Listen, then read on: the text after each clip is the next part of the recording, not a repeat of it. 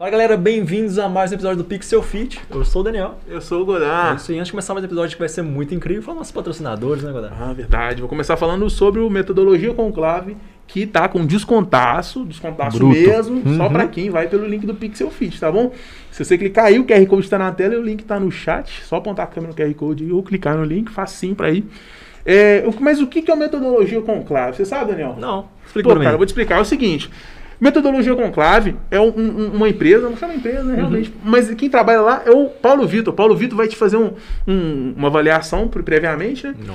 Muito boa avaliação dele e vai perguntar pra você qual o seu objetivo com o seu corpo, entendeu? Porque é um, objetivo é de- desse tipo de coisa que a gente tá falando, seu corpo, desenvolvimento do corpo mesmo. Se você tá, por exemplo, querendo passar num teste de aptidão física, você Caraca. vai fazer uma avaliação com ele lá, ele vai te falar o melhor treino, ó. Você vai passar, vou te passar esses treinos aqui e vai ser o melhor resultado pra você. Eu te garanto que vai fazer resultado. Tá É o bom? personal, personal É mesmo. personal, vai te acompanhar. Personalizadaço, só pra você. Ou se você tá- você tá querendo emagrecer também, né? Você pode procurar ele ali que vai passar um treino especialmente pra você, de acordo com a sua necessidade, tá bom? Ele foca nisso. Ele vai te avaliar, vai perguntar pra você quais são os seus objetivos e vai te ajudar totalmente nisso. Ele tem um aplicativo que você pode estar quando você assinar com ele lá, ele vai te passar um aplicativo, você ba- vai baixar esse aplicativo e vai ter o treino todo lá personalizado. completaço, então. Completaço, cara, completaço mesmo. E seguinte, você pode tirar a dúvida com ele a qualquer momento que ele pode te responder. Ele liga pra você, faz videochamada, o que for necessário se você tiver alguma dúvida. O atendimento dele é diferenciado, Boa. cara. Aí sim. É, ué, dá uma passada lá que o desconto é só pra quem vai pelo link do Pixel Fit. E você Cara, ajuda a apoiar o nosso projeto também. Outra coisa também, é precisando cortar o cabelo, hein? Onde que eu vou? Cara, você tem que ir lá na barbearia, nossa barbearia. Sério? Eu esqueço o nome. Mas tem que ir lá na nossa barbearia. Olha, se você, se, se- o que você pode fazer? Você pode clicar no link que tá na- no chat aí e mirar o QR Code lá também, que você vai ser direcionado pra agenda dos caras. Tá ligado? Poxa. É, é assim é facinho porque é o seguinte: você pode agendar no melhor horário pra você e no melhor dia. Você não precisa conversar com ninguém, é só só agendar e aparecer lá. Que doideira, lá tem três caras, eu posso escolher qualquer um. Quero Pode escolher qualquer um, cara. O Ankley, o Cassiano e o Samu são os melhores aí da região, sem Top. dúvida. Eu passei lá ontem, dei um acabamento aqui, também bagunçado porque eu não arrumo o cabelo, mas os caras mandam bem. É, top pra caramba. bora começar o episódio de hoje. É, então, bora começar que a gente tá falando demais já. Sim. Hoje a gente tem um convidado muito especial que é a Marilyn. Marilyn. Certinho, bonitinho. Ela que é guarda florestal pela ANDA e Isso. é membro do GRAD Brasil, que é o, vamos explicar certinho, GRAD, Grupo de Resgate de Animais em Desastres. Seja bem-vindo, Mário. Muito obrigada, gente. Primeiramente, eu queria agradecer pelo convite. É um privilégio estar aqui, né? Compartilhando um pouco da minha trajetória, um pouco da minha vida, é, dos meus projetos futuros com vocês. Muito obrigada mesmo. E a gente tem que agradecer demais também, porque a gente viu o seu trabalho, é um trabalho grandioso, e a gente está valorizando, tem que valorizar isso aí, porque pelo que a gente viu, um trabalho muito legal, que merece atenção, né? É, e eu também esqueci de falar também, mencionar que ela também é bombeira. É, realmente bom. Sim. Podia começar por esse assunto, né, Godard? Quando que você começou a ter interesse, assim, pela, É, realmente. pela parte de bombeiro? Então, gente, se eu falar isso com vocês, eu, assim, eu vou literalmente abrir meu coração. É, em 2012, né, é, eu, eu tive um filho, né, e em março, e em abril eu perdi minha mãe, né, e em 2014 era a Copa do Mundo e o meu filho teve uma parada cardíaca. E assim, é, eu não sei se é porque eu era mãe ou porque eu não tinha nenhum conhecimento. E eu não soube fazer nada, eu não consegui fazer nada, nervosismo tudo tomou conta. E ele acabou vindo a óbito, né? Nossa, sinto muito. E aí eu peguei e falei assim, eu tinha duas formas de viver a vida. Eu podia viver revoltada, questionando por que disso tinha acontecido, é, ou eu podia simplesmente pegar tudo que eu tinha vivido com ele, aprendido com ele e me transformar no melhor que, que eu pudesse.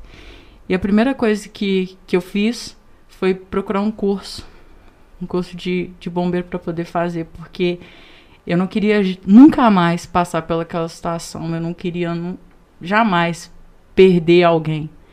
Então, assim, eu busquei capacitação busquei aprender, busquei conhecimento, busquei evoluir, porque assim, a partir do momento que, que eu buscasse alguma coisa errada na vida para poder justificar as perdas que, que eu tivesse, eu ia, assim, desvalorizar tudo que a minha mãe fez para poder me criar, para poder me tornar o ser humano que eu sou hoje. É, a mesma coisa seria com o Pietro, né? Então, assim, é, o amor que eles tinham por mim me transformou e eu falei, eu vou transformar. Fala galera, estamos de volta. A gente teve que dar um tempo aqui pro patrocinador master, que é o Neymar Júnior. Né? Caiu, é. caiu. Enfim. De novo, né? É, tá ficando muito frequente isso e não gosto disso, não gosto. É. a gente parou, eu tinha acabado de fazer uma pergunta, eu não sei onde que parou certinho, mas eu tinha perguntado a ela como que você tinha sentido, como você se sente chegando lá, no, virou bombeiro e tal, né? Que você ah. Tava comentando. eu sinto que eu tô. Que eu tô no caminho certo. E que eu tô fazendo uma coisa que eu amo. Que eu consigo transformar a vida das pessoas de, de alguma forma. E elas também transformam a minha vida. A partir do momento que você convive com a dor do outro, uhum. é inevitável não mudar. É inevitável não aprender. Sim, sim. Te, te abriu portas, né? Conhecer pessoas novas, oportunidades novas tá, ter virado bombeiro, né? Sim, é, eu, eu entrei no curso com um objetivo e no curso eu conheci duas pessoas que tinham um objetivo muito semelhante aos meus, uhum. que foi o Cadu e a Carla, né? A Carla ela é veterinária e ela entrou no curso também porque ela atuou nas enchentes em Nova Friburgo em 2011. E ela falou que ela passou muito aperto lá e ela viu a necessidade de aprender para poder fazer as coisas de forma certa. Aí eu vi que ela tinha um objetivo semelhante ao meu. Eu falei: olha, se você precisar de ajuda para alguma coisa, eu tô aqui para te ajudar. Aí foi o meu erro, mentira. Começou a desandar aí. Né? Começou a desandar aí. Daí ela precisou de ajuda para levantar um cavalo, aí eu fui, depois para resgatar uma siriema e tô resgatando bicho com ela até hoje. E daí é, eu tive a oportunidade de entrar no, no grade em 2015, né? Que foi quando rompeu a barragem de Mariana. E eu fui para lá. Eu falo com vocês, gente, sim, Mariana. Eu, eu fiz o curso em 2014, né? Uhum. Para poder trabalhar com isso. Em 2015 eu quis desistir porque no rompimento da barragem de Mariana, a gente foi uma das primeiras pessoas a chegar lá também. A gente chegou ainda à noite e passou o dia, passou a noite inteira lá, sentado, né, nos dutos de gás, esperando o dia amanhecer, assim, sem saber a imensidão do que tinha acontecido lá. E aí, pelo fato da gente ter um conhecimento na área de primeiros socorros, a gente desceu para poder ajudar uma senhora que era acamada, né? Então a gente desceu, tirou ela e quando a gente subiu, aí a gente já viu as pessoas, né? Já voltando lá de Bento Rodrigues, né? As pessoas que tinham condição de sair, elas uhum. estavam apavoradas, já não queria mais esperar o, o, os carros irem buscar, e elas começaram a ouvir a pé. E daí a Carla virou para mim e falou assim comigo assim, é, ô oh, Marilyn, vai lá, você que tá de uniforme, e aborda as pessoas, né? Fala quem que a gente é, que a gente tá aqui para poder dar uma assistência para os animais, né? E assim, eu falei, eu? Gente, a primeira senhora que veio, passa um filme na minha cabeça todas as vezes que eu falo isso. A primeira senhora que veio, ela tava com as pernas todas sujas de barro, o chinelo Havaianas arrebentado, o cachorro debaixo do braço com, com a corrente e uma bolsa, que só tinha foto e documento. Quanto, quanto mais eu chegava perto da mulher, menos eu sabia o que falar. Não assim, como é que eu vou falar para ela assim, bom dia? Bom dia para quem? Para quem esperou a noite passar para sair daquilo? Tudo Difícil. bem para quem? Para quem tinha acabado de perder tudo? Não. Então assim, eu, eu cheguei para ela e eu falei tão rápido, mas tão rápido eu falei para ela assim: "Meu nome é Marilyn, eu tô aqui com uma equipe de veterinário e voluntário para dar todo o suporte pros animais". A, a moça veio assim para mim assim: "Oi?" Aí eu fui tentar falar devagar, mas eu tremia tanto por dentro, mas tanto. Aí eu falei de forma calma, falei, meu nome é Melly, a gente está aqui com uma equipe de veterinário, de voluntário, para dar todo o suporte para os animais. A senhora quer que a gente atende o seu cachorro? Aí ela virou para mim e falou assim, eu não tenho como pagar. Aí já deu um, um nozinho na garganta, né?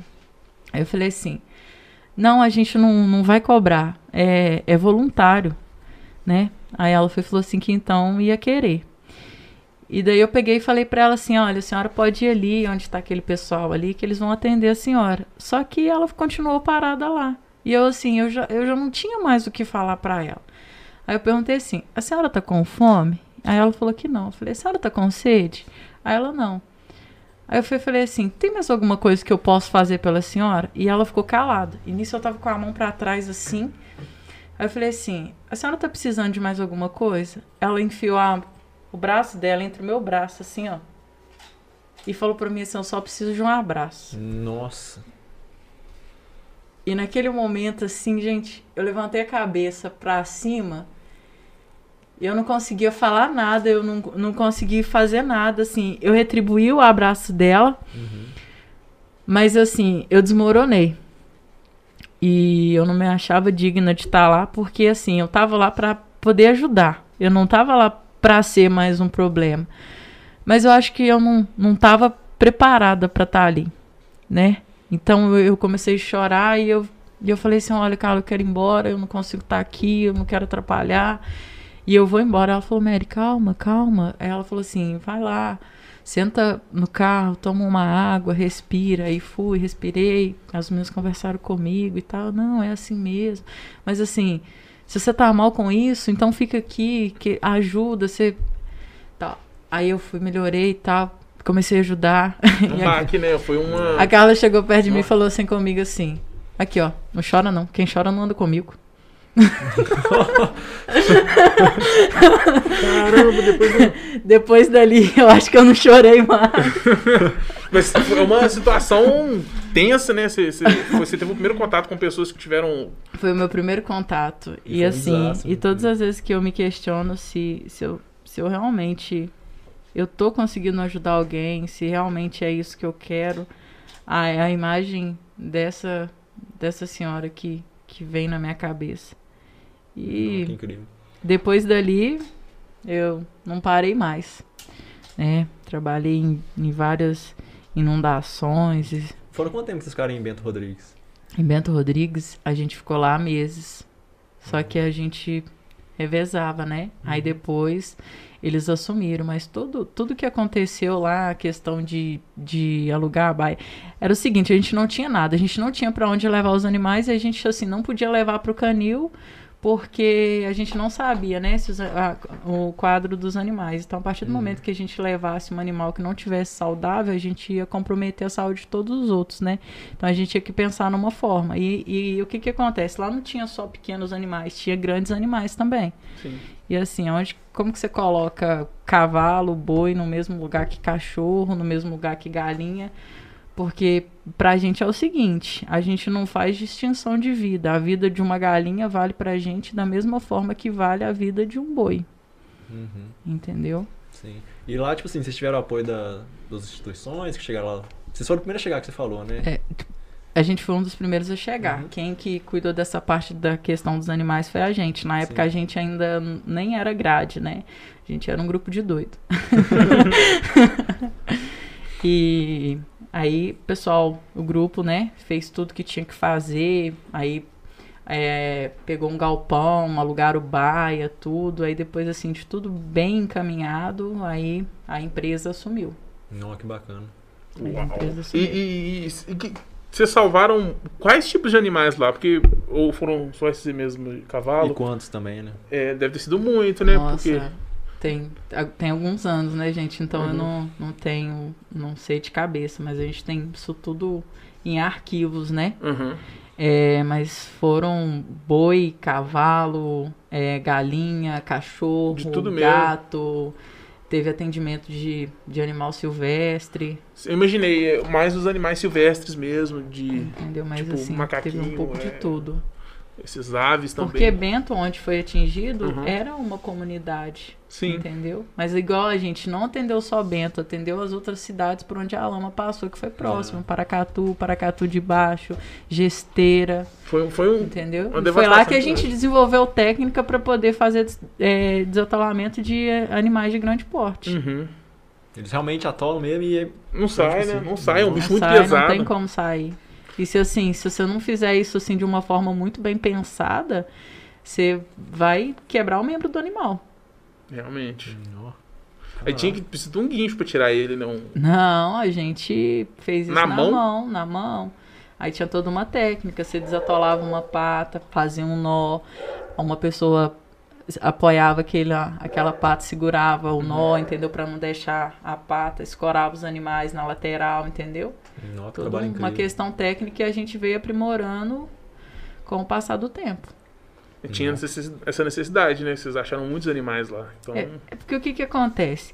A gente, a gente é um grupo voluntário, né? Eu gosto sempre de, de frisar isso, porque é, o trabalho nosso é, não tô me gabando não, mas o trabalho nosso é diferenciado. Se vocês tiverem oportunidade de, de conhecer, entendeu? Mas assim, a galera se capacita porque parece que assim, as inundações pioram cada vez mais e por mais que a gente aqui, ó, se capacite aqui, acontece uma coisa pior que obriga a gente a se capacitar cada vez mais. Entendeu? Assim, nunca é o suficiente. você tem que estar sempre desenvolvendo técnica nova, porque realmente é diferente a situação. Tem lugar que é, vamos supor, próximo de rio, tem lugar que é cidade, que alaga, é. Uhum. Situações adversas, né? Não dá pra prever, não dá pra se preparar. É, a gente tava conversando um pouco aqui antes do podcast começar e você falou um pouco sobre as. Você foi pro Pantanal, eu fiquei curioso pra caramba, porque o Pantanal tem um pouco disso, né? De, de área alagada, né? E- É, a gente foi pro Pantanal ano passado, né? É, eu sempre falo a gente, porque eu não consigo falar do meu grupo falando assim, Aham. eu fui. Eu sempre, sempre é o grupo nós. inteiro, né? É, o grupo foi pro Pantanal ano passado, né? Devido aos incêndios que teve lá. Uhum. E o que que acontece? Pantanal é a maior planície alagada. Sim. mas o grupo montou a operação para levar água para a maior planície alagada. Lá são aproximadamente o lugar que a gente, um dos lugares que a gente atuou, né, que é no Pantanal Mato Grossense, são 150 quilômetros, né, aproximadamente 150 quilômetros, 123 pontes, assim, em as pontes não tinham um estado muito bom de conservação para a gente poder passar, não. A gente fazia esse percurso aí em torno de 4 a 6 horas. E assim, todas as pontes estavam secas. Então o que, que a gente pensou, né? A gente pensou e a gente colocava, né, coxos de água debaixo das pontes, porque as pontes eram um lugar que tinha água. Então, se tinha água, era uma referência para que os animais fossem é, se hidratar ali naquele Uhum, ponto, né? Então a isso. gente começou a fazer isso, né? Para poder beneficiar a fauna, mas sem fazer um desequilíbrio nela. Uhum. E a gente começou a colocar alimento também, porque assim, queimou tudo, gente. Tá tudo seco. Nó. Tá tudo seco. Eu fiquei. A gente ficou 44 dias lá. A gente fez um trabalho lá e no Mato Grosso do Sul, né? A gente foi pra um lugar que chama Curizal. Se vocês procurar no Google hoje, talvez vocês achassem. Vocês vão achar. Mas se fosse ano passado, vocês não achavam, não. O lugar é longe, gente. O lugar é muito longe. É muito longe. Nossa, é um rolê que um dia eu quero contar pra vocês. A gente foi, mas parece que nada queria que a gente voltasse. A gente demorou. Na volta de lá, a gente demorou 7 horas e 15 num barco. Nossa, Isso. Você vai de carro, barco, mulinho, tá Não, ligado? não tem, não tem De como tudo. chegar de barco, de carro lá. Ou você só chega de avião, de, helicó de helicóptero. A gente foi no avião da Marinha, né? Porque a Marinha é, conheceu o nosso trabalho e foi muito parceiro lá e ajudou Ó, muito a bacana. gente. Uhum. Só que foi assim, a gente foi no avião da Marinha debaixo de uma chuva, debaixo de uma chuva, e chegou lá, no, no local onde que a gente foi, né, Eliezer Batista, tava tendo uma tempestade de areia. É. Nó. Aí o avião da Marinha fez aquele pouso, e é aquele avião grande que vai com a porta aberta, né, então assim, né, eu, eu vi minha um vida, pa- medinho, né? eu vi minha vida passando, sabe? Dá um medinho, né? Não, era um medão mesmo. Pô, a porta aberta, que barulhão, o vento passando. E, nossa, que Nossa, desespero. chuva, mas assim, a gente conseguiu chegar. Aham. O problema tava sendo pra voltar, né? Sim. Porque aí depois a gente pegou um barco e foi para um outro local que precisava Uhum. De, de ajuda da gente. E lá não pega internet. Ah. Mas a gente conseguiu um modemzinho que pegava quando quisesse. Era, a gente conseguia mandar assim, oi, tô bem, tô vivo. Só E- essencial. E daí a gente recebeu uma mensagem do almirante falando, né, que o avião depois que voltasse de lá ia para manutenção. Então se a gente quisesse, a gente tinha que voltar naquele dia ou a gente ia voltar duas semanas depois. E todo mundo que tava lá tinha passagem de avião comprada. Uhum. Pra voltar pra Minas, né? E aí eu falei assim, e aí, gente, a gente vai embora? Só que não tinha como. A mensagem chegou pra gente, assim, muito tempo depois, por causa da falta de conexão. Aí o pessoal falou, não, gente, fica tranquilo. Aqui vocês vão de barco. Daqui até o Porto Jofre, que era onde a gente precisava ir, né? No Pantanal Uhum. Mato Grossense. Ah, é três horinhas. Três horinhas, né, gente? Dá pra aguentar. Só que foi assim, lá, as coisas é tão precária que tem uma balsa que leva as coisas. E essa balsa, ela só passa uma vez por semana. E ela atrasou dois dias pra poder chegar. Então, assim, não tinha gasolina pra gente ir embora. E aí, quando a, quando a, a balsa não chegou, aí uma pessoa foi encontrar com a balsa no meio do caminho pra poder pegar gasolina pra gente. E aí conseguiram um barqueiro. Isso era pra gente ter ficado lá dois dias, a gente ficou lá quatro dias. Dos quatro dias que a gente ficou, dois foi tentando vir embora. Que desafio. É. E aí chegou um barqueiro, né, com um barquinho dele lá, que não era um barco, gente, parecia uma bisa aquática, de tão pequenininho que era. A gente não conseguiu levar todos os nossos equipamentos. Só podia levar quatro pessoas e a gente estava em quatro. Então a gente acabou tendo que deixar bastante coisa lá. E aí ele pega e fala assim com a gente assim: Vocês têm colete? E olhou um pra cara do outro assim, tudo espantado, né? Aí o Pedro virou e perguntou assim: Não, por quê? Tu corre risco do barco virar? Aí ele virou e falou assim: É.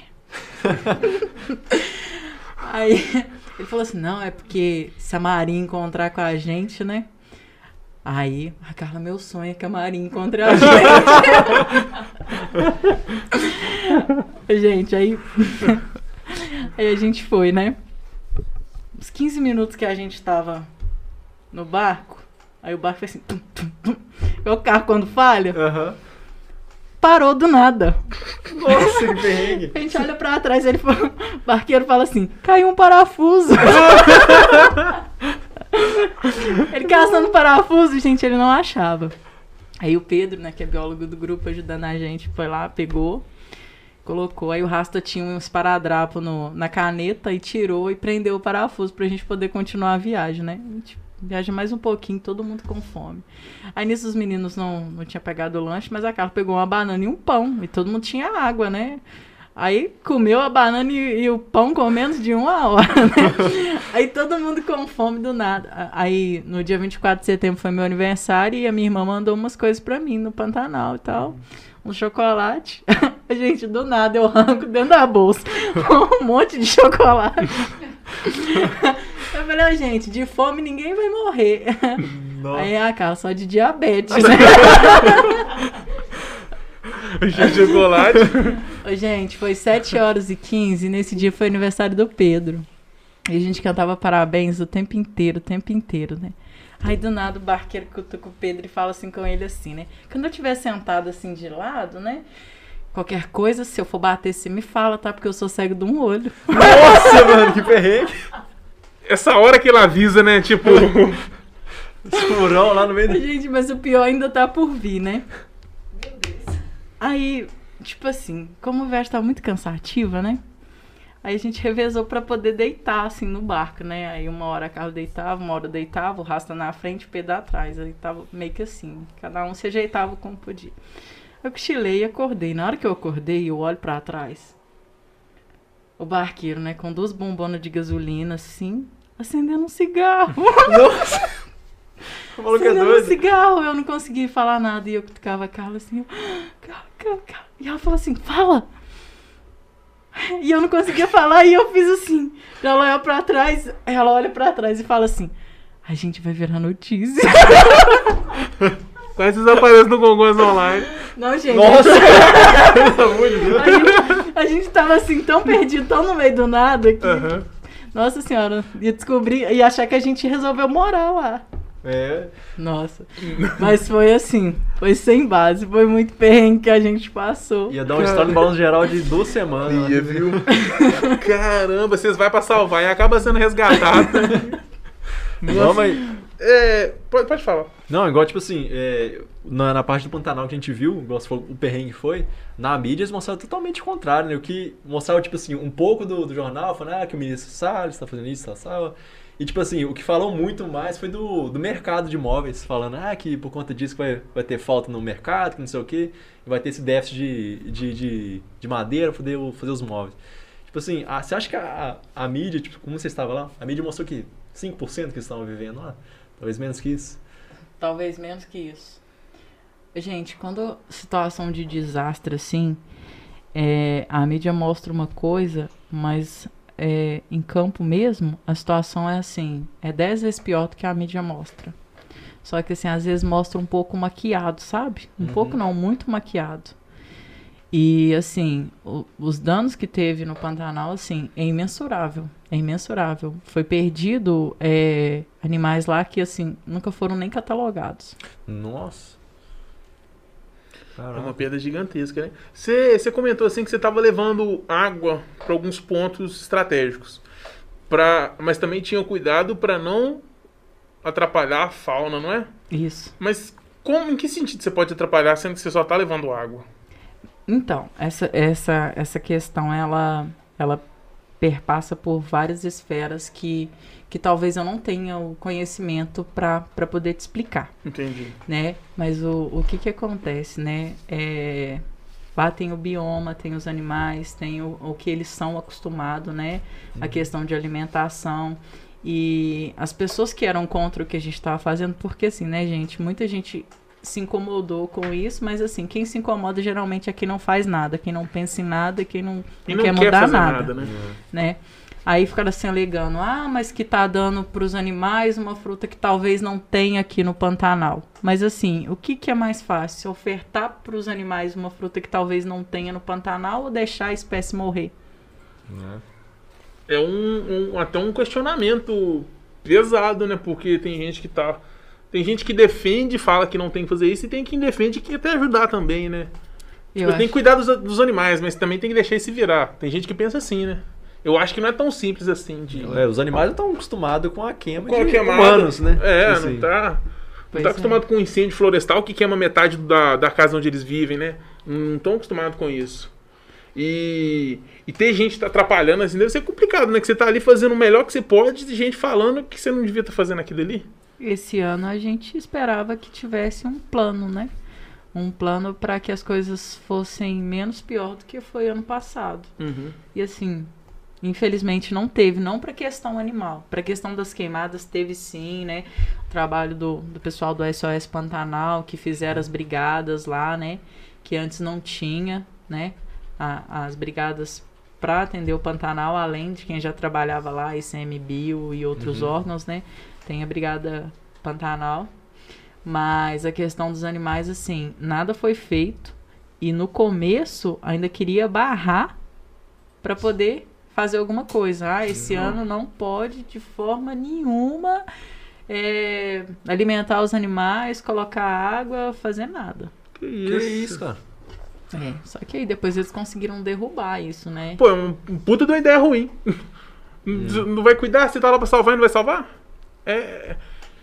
Não É. faz sentido. Igual, tipo assim, eu já, já vi muito os casos que, que perto, né, quando tem as queimadas na serra, não, não tem nem, ah, não é nem mensurável com o que foi no Pantanal. Mas, tipo assim, a gente vê a migração dos animais, é, tipo assim, realmente sobrevivência. Como é que funciona, assim? Vocês viram muitos, tipo assim, é, aves tentando migrar? Como é que foi essa situação? Como é que foi a visão de estar lá? Mas se, se pergunta a visão de estar lá em que sentido? De ver, tipo assim... é, Tudo aquilo é, acontecendo, né? sim. Você tá vendo aquilo Você vê que os animais não, tipo, não tem como ter uma reação perante a isso? Como é que funciona, tipo assim... Os animais estavam ficando, tipo assim, muito mutuados um no outro? Como é que aconteceu? Não, os Fica animais bagunçado, assim, né? eles buscavam refúgio. Então, assim, tá queimando na margem direita, os animais tentam ir para a margem esquerda e assim, porque o Pantanal dá muita mídia, chama muita atenção, aí todo mundo quer ir para lá gravar, todo mundo quer ir para lá mostrar o que que tá acontecendo. Mas ninguém E às vezes esses animais, além, eles fugiam do fogo e morriam atropelados. Nossa! Tinha essa questão também de atropelamento. Caramba. isso. E, tipo assim, pra, o pessoal querendo ir na intenção de ajudar, né? Tipo, mídia e. gente, nem todo mundo que tava lá tava em intenção É, de ajudar. Queria Exatamente. Por se isso. Caraca, que tenso. O, qual, qual que você acha que foi o maior desafio na hora que você tá lá? Você foi lá pra, por conta de pra salvar animais e também foi por conta do combate a incêndio, né? Você foi pros dois motivos. Eu, ah, no ano passado, eu fui mais pra questão dos animais, porque eu não tinha conhecimento na área não- de combate a incêndio Ah, florestal. Uhum. E depois que eu voltei do Pantanal, eu vi a necessidade de me capacitar, de conhecer mais. E a partir do momento que, que eu me capacitasse, né, eu ia aprender mais, ia conseguir multiplicar esse conhecimento dentro do próprio grupo, né, e ajudar em situações assim. Ah, entendi, entendi. Com- Quando você tá lá pra salvar animais, qual que você acha que é o maior problema que você tem? A maior, no Pantanal, qual a maior dificuldade que você enfrenta lá? Eu acho que em todos os lugares a maior dificuldade que a gente enfrenta são as pessoas que usam da causa para se promover. Pelo seguinte, gente, o, o resgate, o trabalho com os animais, às vezes ele é muito mal visto, sabe? O pessoal acha assim, ah, é um bando de protetor louco, né? Querendo salvar bicho e aparecer na mídia. Só que o trabalho não, não é assim, Que entendeu? mídia? tem, muita, tem muita técnica por trás disso, sabe? As coisas é muito bem pensada. A gente tem o POP, né? Po- Uhum. Procedimento de operação padrão para cada espécie, entendeu? Para tudo. É assim, é tudo, tudo funciona muito, muito correto, sabe? A gente, a gente trabalha com os animais de forma muito correta mesmo, porque a gente ama o que a gente faz e a gente respeita isso. Mas tem gente que não é assim. E, e as pessoas que não trabalham da forma que a gente trabalha, ou não têm uma visão como a nossa, elas acabam tr- atrapalhando. Porque elas só chegam lá e falam assim: ah, eu vim aqui para poder fazer trabalho com animal. Aí faz alguma coisa errada, algum procedimento errado, isso fecha as portas para quem quer trabalhar de forma certa. Nossa, é. Porque faz, faz cagada lá e vem, vai e fala, então ninguém vai fazer isso aqui É. agora. Acaba. Igual, tipo assim, uma dúvida que eu tenho também, igual, muitos animais vocês pegaram pro, pra abrigo, né? Pra abrigar eles no. Não tem mais, tipo, tava queimado e tudo mais. Na parte do, do abrigo, como que faz depois pra reintegrar eles na, na natureza novamente? Então, é, lá, quando a gente pegava algum animal assim, é, geralmente era algum animal que precisava de um atendimento especial, assim, de forma muito criteriosa. A gente pegou uma, uma cobra muito queimada e ela precisou fazer tratamento, né, com pele de peixe, aí esse animal, ele é encaminhado para o órgão, né, no caso lá, era a SEMA, e a SEMA fazia o tratamento desse animal e depois fazia a reintrodução desse animal no, Meu ambiente. no ambiente dele. Ah. É, é, falando também de, de queimadas, né? Você, você já voltou lá por conta disso, não, né? Você falou que vai voltar esse ano? Não, eu volto pra lá agora, dia 23, né? A gente vai fazer algumas ações lá, né? Mas ainda tá pegando fogo lá. É bem desafiador. né? Encontro das Águas. Uhum. O, o- é, quando fala de queimada assim, eu vejo e vê vídeo, né? A gente vê muito vídeo na internet de animal tentando socorrer um, um ao outro, né? Você já viu o macaquinho tentando ajudar e tal? Uhum. Ou aves também fugindo do fogo. É bem triste. É a situação dos dois que você passa, né? Você, você tá ajudando animais, né? E também no incêndio. Então, meio que casa essa, essa questão de, de ter o conhecimento na área de incêndio, né? É, De combate a incêndio, na verdade. porque você consegue fazer um pouco de tudo, né? Isso. E você ajuda tanto a questão ambiental quanto a causa animal. Você trabalha ali tanto com a fauna quanto com a flora. E qual, qual é a maior dificuldade para o incêndio também, né? Porque não é fácil, não. O incêndio começa muitas vezes. Assim, eu não acredito que o incêndio comece do nada. Assim, uma vez, milhão. Entendeu? Eu não acredito. É, a maioria, humano que chegou lá e pum, pôs fogo. Você falou Pantanal, planície, provavelmente gente por conta do pasto, né? Para limpar o pasto, para poder Uhum. Os agricultores é, trabalham. principalmente. Eu acho que é muito provável isso. Um cara desse tinha que queimar. Que? Junto. Eu acho. Eu não, eu, com certeza, eu não acho que tem gente que discorda disso, não. É. Por que o cara tá tocando fogo? Não faz sentido. Tem, tem métodos mais fáceis. Eu até me perdi o que eu ia falar. Tá zangado? É, não, é ruim, é ruim isso, né? Tipo, você tá É. lá atendendo, você tá fazendo um trabalho, porque outra pessoa não tem cabeça o suficiente pra saber que não pode colocar fogo, cara. Hum. Entendeu? Igual, tipo assim, eu eu cheguei a ver também na, na época que tinha. As leis foram bem. Bem brandas, as pessoas não foram punidas, né? Muitas pessoas lá, tipo assim, que sabiam que foi. Tinham, tipo assim, pelo por satélite nas imagens, viu que começou de tal lugar, e mesmo assim as pessoas não foram punidas. Não foram e não vão ser. Por isso que as coisas estão desse jeito. Por isso que vai ser cada ano pior. Aí assim, quando tiver nada mais pra queimar, aí já não adianta. Não adianta a lei funcionar, não adianta nada. É. Enquanto é muito difícil. Eu imagino que seja. Eu tô perguntando só pra poder saber como que é o processo de apagar um fogo. Pensa, quilômetros, entendeu? É. Como que funciona? Porque ali, às vezes você tem meia dúzia de pessoas. Tá, tá- Eu, tra- eu trabalho na ANDA, né? E a gente Uhum. trabalha em três. Aí, a Três gente pessoas? trabalha em três. É. E a gente tem que fazer toda uma análise do fogo, entendeu? Pra onde que ele pode queimar, o que que ele o que que é mais arriscado, né? Se questão de área de preservação ou bem material.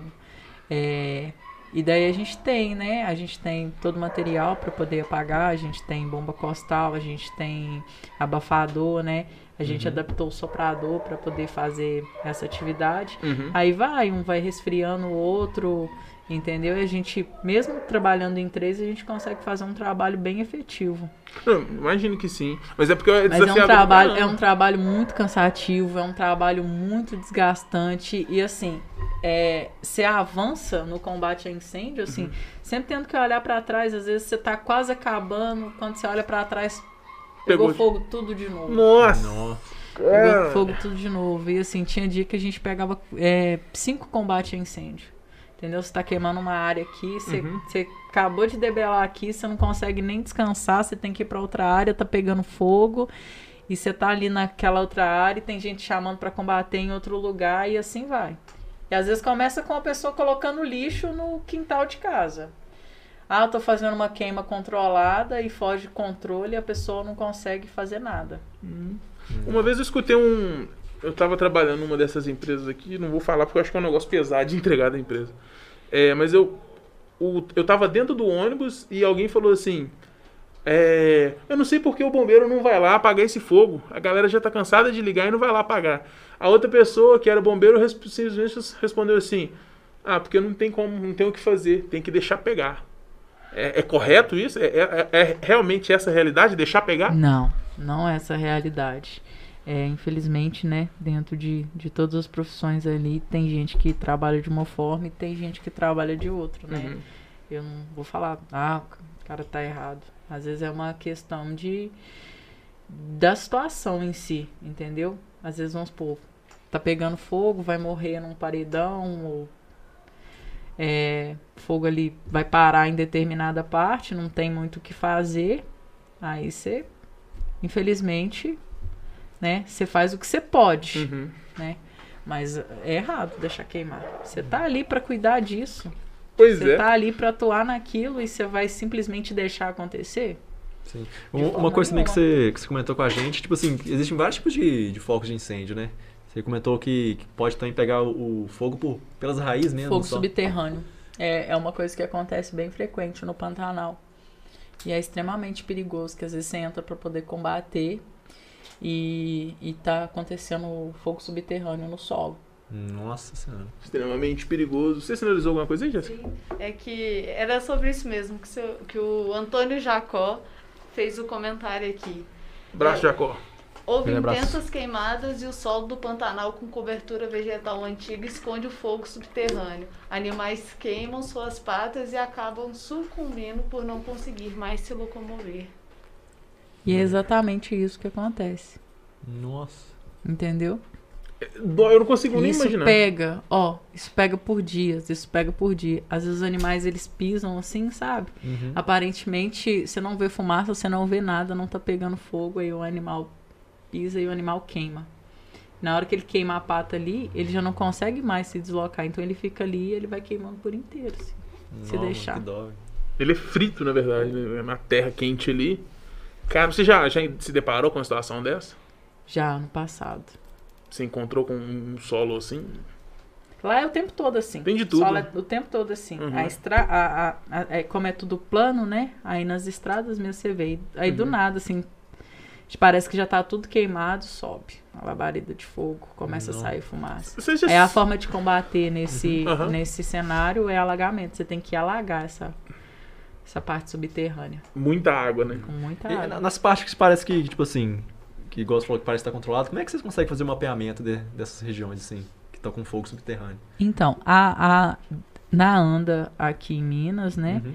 Eles têm. Eles pagam um programa, né? é, de georreferenciamento que o próprio satélite faz. Mas a gente, após combater o incêndio, a gente tem que percorrer a área com o GPS para poder dar uma, uma precisão correta da área que foi queimada. A questão de como isso funciona no Pantanal, eu não sei te informar, porque Sim. a Brigada Pantanal, que foi fundada pelo SOS Pantanal, ela começou as atuações lá esse ano. O pessoal começou a se capacitar ano passado, vem se capacitando para poder atuar esse ano. Aí essa questão do, dos registros de, de ocorrência de incêndio, eu não sei como eles fazem, não. Mas às vezes eles podem fazer um mapeamento por drone. Não, é, é um, tipo assim, é bastante gente trabalhando nisso, né?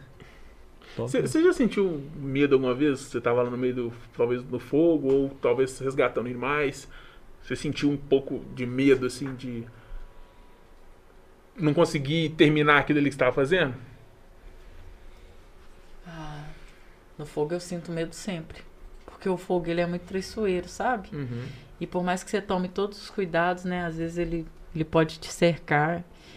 E assim, eu fico com muito medo disso. Mas com o resgate de animais, o tempo todo eu tenho medo. Eu tenho medo de, de falhar e os animais eles pagarem com a vida pela minha falha. Não. Então, É um assim, desafio enorme. É, mas é uma situação complicada, né? Que, por exemplo, a culpa não é diretamente sua do animal estar na situação que ele tá, né? Mas você tá tentando salvar ele e eu imagino como é que então a deve ser. gente lá. quer dar o melhor da É. gente ali. Entendeu? Naquela Uhum. situação. Ó, que difícil. É, eu. Como que foi estar no, no Pantanal? Porque a minha visão é que lá é um pouco difícil viver lá, não é? Por várias questões. Muito animal, peçonhento, inclusive. Mosquito pra caramba, que eu tenho pavor de mosquito. eu tenho alergia, então qualquer mosquitinho que pega aqui, dá um calombom. É, você teve problema com essas coisas lá? Ah, mosquito tinha bastante. viu? Chega a carregar, né? Nossa senhora, mosquito tinha bastante. Mas vai indo, a gente vai acostumando com eles, né? Não tem como, não. A questão do animal peçonhento, a gente tinha muito medo. Mas o problema maior lá no Pantanal era os búfalos que corriam atrás. Búfalo? Que legal. Que legal! pode ir pra lá! que legal, pode ir pra lá! Não, não de corredeza, eu vou falar tipo assim. Daniel não sabia que tinha búfalo no Brasil. Tem, lá no Pantanal tem. É uns bravos ainda, né? Nossa No. Pantanal tem. São selvagens, né? Literalmente selvagens. Não acha alguém Eles correm que- atrás, você passa de carro, eles vai pra dar cabeçada no carro, e você tá a pé, corre atrás. Você já teve algum problema com animal assim? Ah, eu tomei uma cabeçada de um garrote, né? De um boizinho em Mariana, em 2015, logo quando eu comecei. Você tava ajudando ele? É. Aí, tipo, o pessoal tava até meio desacreditado dele. E aí, quando a gente conseguiu desatolar ele, acho que ele queria agradecer, sabe? Deu uma Ele era cabeçada. Eu já sentei assim, pelo amor de Deus, ninguém me põe a mão. Aí eu senti, senti as. Senti na mão, senti as pernas aí, eu respirei melhor. Agora Nossa. vocês podem me ajudar. Esse é o instinto de bombeiro já, né? Primeiro socorro, não põe a mão, espera. Ela já fez uma alta Eu análise. caí sentado, sentado, eu fiquei, pelo amor de Deus, ninguém põe a mão. Depois eu tô bem. Gente, me ajuda. Complicado, porque eu, eu trabalho com topografia, sabe? Eu, eu fico diretamente no meio do mato mesmo. Nunca encontrei nenhum animal peçonhento, não, mas eu tenho medo pra caramba de esbarrar com cobra, principalmente. Eu não sei nem lidar. Eu não sei o que, que eu faria se eu encontrasse com uma cobra no meio do mato. Na real mesmo. Na, na, na, tipo, desculpa te cortar, nossa região tem onça e tudo mais aqui na Tem Você- onça parda. Parda? É. Ok. Elas atacam a gente?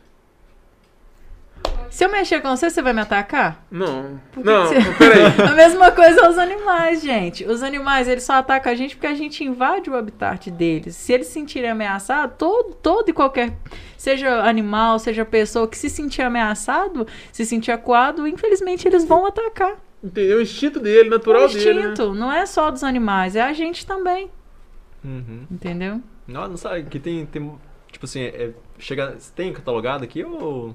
gente só... Eu não sei isso, eu já não sei te Nossa, falar. doideira. Eu fico com medo de aparecer esse bicho no meio do mato lá, porque eles falam que tem. Eu nunca vi, não, mas fala que tem. Eu tenho medo pra caramba. Por exemplo, cobra. Cobra, você tá andando, eu tô andando no meio do mato ali, pum, pica o cara e aí, tá ligado? A pessoa tava só andando, não mexeu com a cobra nem nada. Mas você tava no mato. Pois é, o ambiente dela, né? Eu, Fazendo topografia, eu- poder desmatar e fazer outra obra, ó. Agora, se fosse igual ao meu caso, né, gente? Porque eu tava lá no Pantanal, mas eu continuava assistindo aula, né? Uhum. Eu, talvez eu era as pessoas que mais assistia às aulas, né? E aí teve um dia que eu tive uma apresentação de trabalho que eu tinha que abrir a câmera. Nesse dia eu tava imunda, imunda, imunda. Eu falei, eu vou chegar e vou tomar um banho rapidão pra poder apresentar meu trabalho, né? Gente, aí eu entrei no quarto assim, já tirando a roupa e tal. Na hora que eu chego no banheiro tinha uma cobra Nossa. dentro do banheiro. Eu não usava o banheiro nunca Nossa, mais. a casa é dela, tchau. Tá no ambiente dela. Aí eu falei assim, tem uma cobra dentro do banheiro, a Carla. É, porque ela precisava ficar aí dentro do banheiro. Mas se você quiser tomar banho, você pode ir pra outro lugar. Pô, gente, eu tinha que sair do, do meu quarto pra cobra tomar banho. Na hora assim eu fiquei meio brava, mas eu falei assim, pô, a gente tá aqui pelos animais, né? Mas eu nem tomei banho, não, fui apresentar meu trabalho suja mesmo.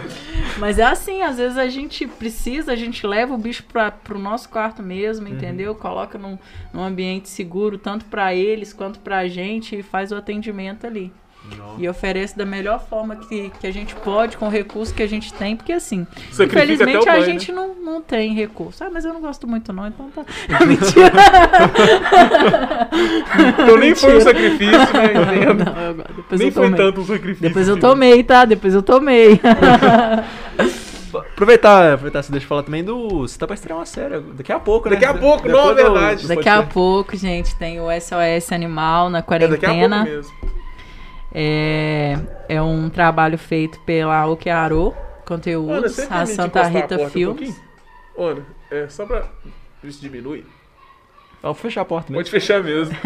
tá muito barulho externo. Então, é, é um trabalho feito pela Santa Rita Filmes e a Okearo Conteúdos, né? Uhum. Pra Discover. E vai ser exibido hoje no Animal Planet, às 22h15, né?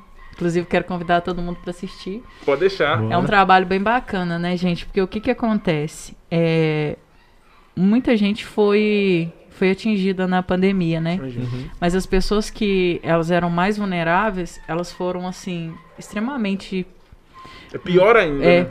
prejudicada. Uhum. Então, o que que a gente, o que que a gente fez, né? Eu tava morando em Lafayette com uma amiga minha, né, no apartamento e e daí a Carla falou assim pra mim assim, olha, Mary, eu tô a gente junto com o grupo Só Amor, porque lá em Lafayette antes tinha um sopão solidário que eles Uhum. entregavam pro povo à noite, só que com a pandemia não podia ter isso. Então o que que o povo fez? Ele- eles se organizaram e começaram a fazer marmitex e distribuir durante o dia, né?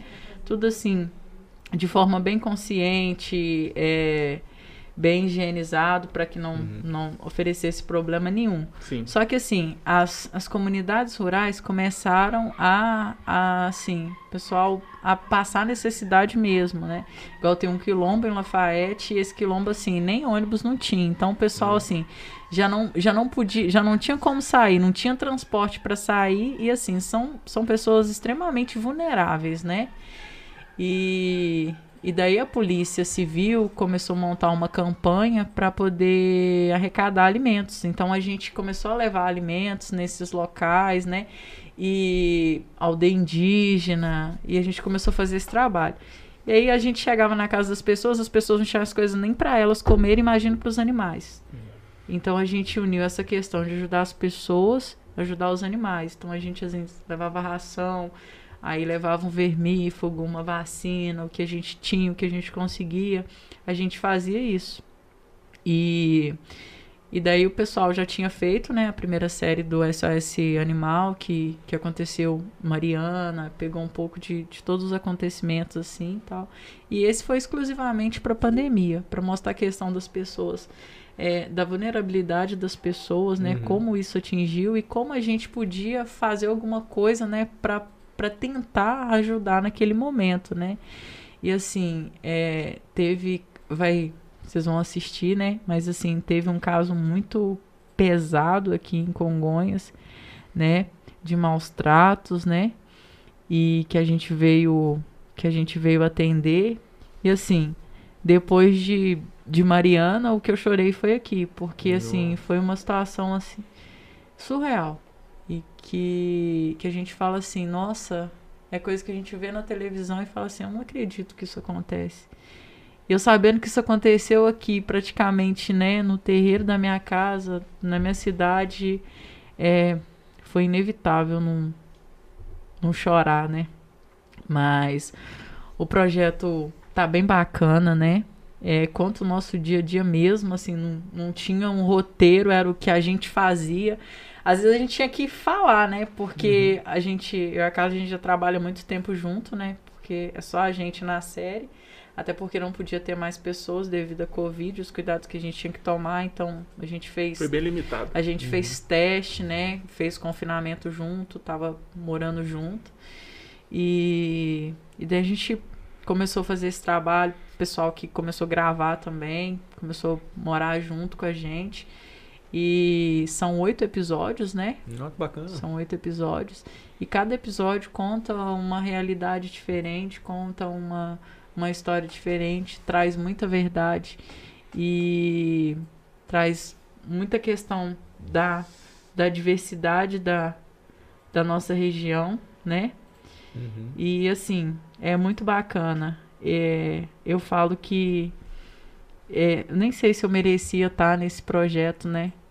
Mas eu abracei a oportunidade de estar nele, de fazer parte dele e eu realmente vesti essa camisa e eu dei o melhor de mim. E assim, tá muito legal e vale muito, muito a pena Não, ver. que bacana. E Nós serão, vamos assistir hoje. serão episódios semanais? Como Serão episódios semanais, toda quarta-feira. Ah, que legal. Dá pra sair do podcast e assistir lá, hein? É, o Animal Planet. Sério mesmo. É, e como que funcionava? É, Vocês pensavam em roteiros ou era de forma aleatória, assim? Não, da, é da- assim, da a, vivência. gente, a gente tinha muita demanda de lugares pra gente poder ajudar, Uhum. né? Igual a gente foi ajudar uma aldeia indígena, né? Que fica próxima a Brumadinho. E além deles deles estarem, né, sendo atingidos pela, pela pandemia, eles já tinham sido atingidos pela, pelo rompimento da barragem lá, né? Uhum. Porque assim, eles. É, o rio, né? Que eles às vezes eles utilizavam para pesca, para para lazer deles, foi atingido, Isso. né? Então a gente meio que ia por prioridade. A gente montava um plano assim, nossa, onde que o pessoal tá tá com uma carência maior assim de, de emergência, a situação assim tá muito crítica, é para esse lugar que a gente vai Uhum. entendeu? E a gente a gente foi para Ouro Preto, a gente foi para Lavras, a gente fez um trabalho no Caraça, entendeu? A gente fez um trabalho em Brumadinho, a gente fez um trabalho no Quilombo. Caraca, é um lugar muito bonito que eles dizem. Eu nunca fui não, mas já ouvi falar. Pô, Você não sabe o que tá perdendo. me falaram que é muito legal mesmo. Deveria ir. Vocês fizeram um, um- um episódio lá também. É, cada, cada lugar desse era um episódio ou mais de um? Ah, tem que assistir. Só né? assistindo pra descobrir, Não né? Não né? posso, não posso entregar o ouro assim, Não, não. nós vamos assistir. Eu vou assistir porque eu fiquei muito interessado mesmo. Eu acredito que a galera tá assistindo também. E que tá ouvindo também. Vocês vão me ver mais séria lá, tá, gente? É. Vocês vão me ver mais séria lá, porque aqui é momento de descontração, né? É, dá pra ficar mais relaxado. Que é o que eu tava falando pra vocês. Todo mundo me vê assim nas ações, nos trabalhos e todo mundo fala assim: "Nossa, é muito séria, você é muito cara fechada". Mas não, não, é, não foi essa a impressão que vocês tiveram de mim, Não, né? achou que já, já rindo com a É que a gente gente. não te conheceu profissionalmente. A gente também te conheceu, foi aqui, né? Pelas redes e tal. Então, não, não tivemos assim. A gente chegou aqui, deu risada, brincou um pouquinho até começar o episódio. Mas o, o que que acontece? Eu sou uma Marilyn na faculdade, eu sou uma Marilyn é, com os meus amigos, é, mas quando, quando eu visto um uniforme, eu sou outra Marilyn totalmente diferente, né? Eu não visto só uma roupa, eu visto uma responsabilidade, né? É uma seriedade. É, então, realmente, eu sou séria, eu sou brava mesmo, todo mundo fala. Tem que ser mesmo. Todo mundo fala assim, nossa, mas você é muito brava. Gente, eu não sou brava sempre, só durante o trabalho, porque eu acho que as coisas têm que dar certo, né? A gente tem que dar o nosso melhor. E tem tempo, tem momento pra tudo, né? É. E naquela hora do trabalho ali não é hora de brincar, porque É, às vezes você brinca e uma pessoa paga É, por exatamente. aquela brincadeira. É um, é um trabalho que você tem que ser séria e não pode ser muito. Tipo assim, você tem que ser sempre Profissional. né? firme mesmo, É. entendeu? Porque é, é complicado pra caramba o trabalho. Você tá trabalhando com vidas humanas ou de animais, né? E, e- e um deslize seu ali pode. Não é um momento pra brincadeira, né? Você tem realmente tem que ter esse, esse compromisso.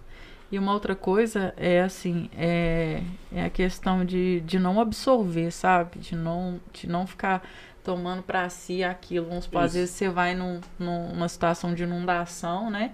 E a pessoa perdeu tudo, e às vezes você quer ficar prometendo pra pessoa que, que você vai ajudar, que você vai dar aquilo, que você vai dar isso. Gente, a gente não, não tem que fazer isso. E a gente também não tem que vestir o problema da pessoa, porque a partir do momento que a gente veste o problema da pessoa, a gente se torna parte do problema. E a gente tá ali pra ser uma solução. Então, a partir do momento que a gente não é uma solução, a gente Você tá deixando de fazer o compromisso lá. é, tá perdido ali. Tá Não. perdido ali. Você tá virando mais um problema. Uhum. Isso tem que ter a mente bem blindada, né? Porque situações que você vê que assim, mano, eu tenho que manter a firmeza, honrar a farda, porque vai ser bem complicado Tem mesmo. momento ali que você engole o choro ali, o olho enche d'água, você fala, ai, tô com vontade de espirrar. e volta como se nada tivesse acontecido. Nossa, tô com vontade de espirrar. Aí você respira fundo assim, né? Ela fala assim, ô Deus, me dá força aí. Imagina, tanto que você comentou desse episódio aí que teve com o animal lá, que foi barra É. pra caramba. Foi, foi bem pesado mesmo. Tem uma pergunta aí? Tem perguntas. Vamos, vamos responder a turma aí, dá uma atenção pra galera. Vamos lá. Antônio Jacó. Abraço. Jacó. Quando vocês estiveram lá no Pantanal, como estavam a população ao ver tudo seco e queimado? Então, gente, eu acho que a população, ela, ela assim, tava meio que incrédula com o que estava acontecendo, porque Pantanal tem, tem a questão da seca, tem as questões dos incêndios, mas cada vez está ficando pior. Então, assim, eu acho que as pessoas que vivem lá, nem elas estão acreditando na dimensão que tudo está acontecendo, entendeu? De como está impactando na vida delas. Não. É, às vezes a pessoa tá acostumada também, né, com, de certa forma, não tá tão preocupada. Não sei. É, e, tipo assim, é muito difícil também a pessoa estar preparada pra uma crise, assim. Ela não vai achar que vai acontecer um trem desse. É muito doideiro. É, realmente. Mais uma pergunta aí? Tem mais uma. Estas queimadas em Minas Gerais também ocasionou perda da fauna, fauna irreparáveis? Sempre, gente. Todo, todo incêndio, todo incêndio que tem, questão florestal, sempre vai, a fauna vai sofrer com isso, né? E assim, às vezes tem espécies que a gente perde que a gente não tinha nem conhecimento que tinha. Acho que esse é tem. o pior que tem. Entendeu? Que a gente assim não, não conseguiu catalogar. Às vezes vê num... a perda. Porque, querendo ou não, a flora se restabelece, Sim. né? Uhum. Mas a fauna não. Mas A Sim. flora também pode ter perdas. Plantas raras, por é, exemplo. É igual a canela de ema, né? É uma espécie ameaçada de extinção. Não conheço. Passou É um- hoje na televisão falando, mostrou a. Ai, eu esqueci o nome que era. Aqui em Minas Gerais mostrou uma parte lá, assim, onde tinha queimado e mostrando onde, é, quais eram as plantas e os animais que, tipo, foram queimados, assim. Nó.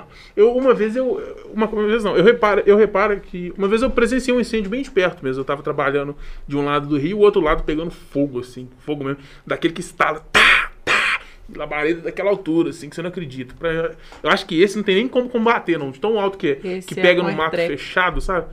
Que tem árvores, então ele pega mais alto ainda. Eu acho que não tem como combater um incêndio desse não, né? É com airtrack. Com, Airtrack? é, é um, é um avião, né? Que, que ele já é justamente pra isso, né? Aí ele vem, aí solta água em cima. Igual chuva. É, igual chuva. Mas assim, até nesses lugares assim, aí tem um helicóptero que leva os combatentes pra Uhum. essa área, né? Aí o airtrack resfria em cima e o pessoal combate embaixo. Caramba, é arriscado pra caramba, né? Porque uma árvore pegando fogo tem chance de cair e tal.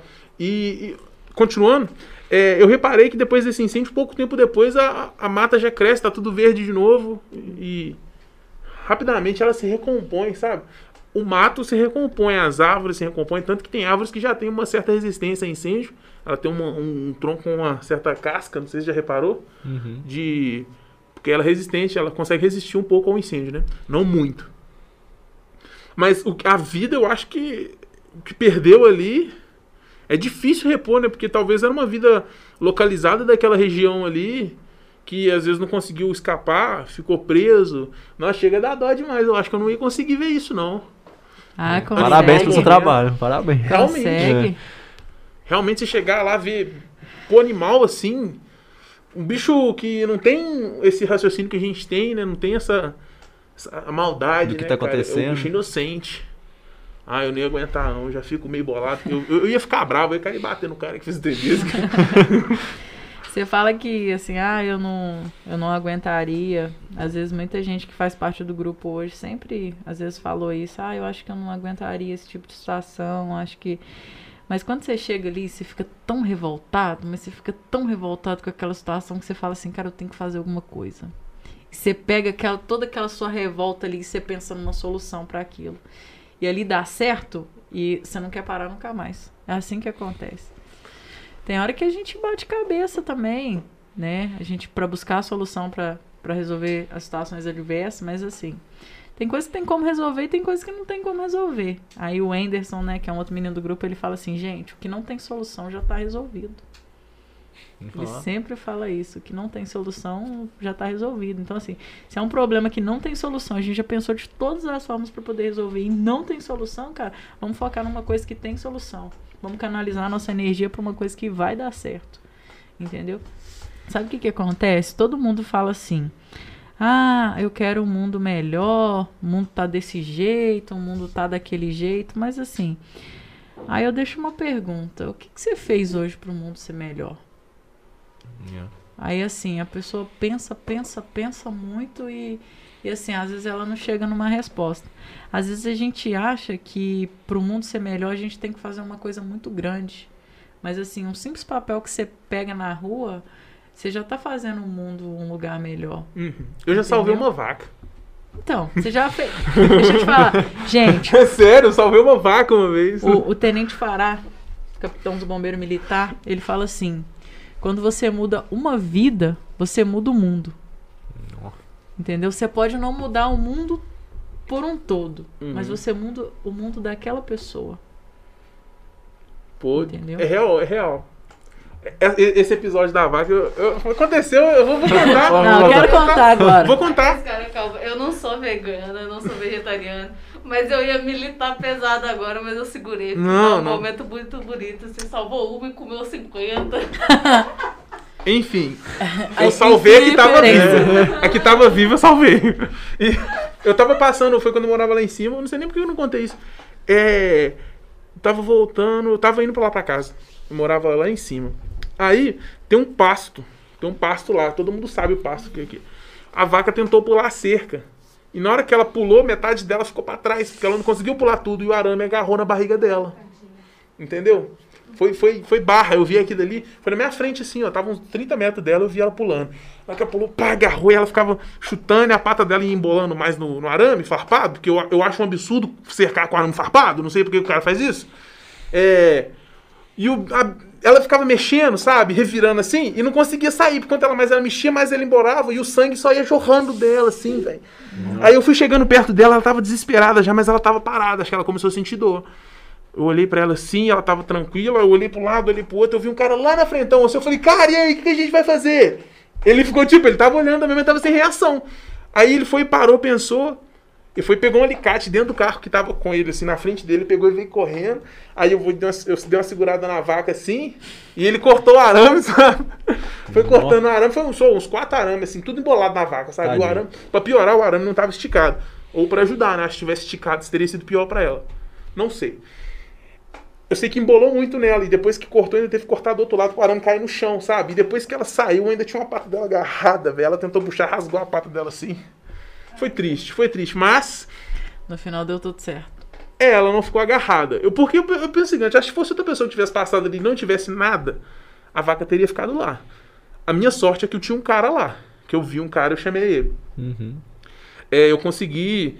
Ele, ele conseguiu um alicate e cortou, mas não é sempre que tem essas oportunidades, né? Quantos outros animais que. Diz que você não vai ver que estão precisando É. de, de resgate na hora. Pô, é triste demais. Mas eu fiquei feliz depois que eu salvei a vaca. Depois eu vi Aí lá. você chegou em casa e fez um churrasco pra comemorar, né? Não, com certeza. Salvei essa aqui de, de arame farpado, ela não morreu. Brincadeira. É um leite quente com Todd.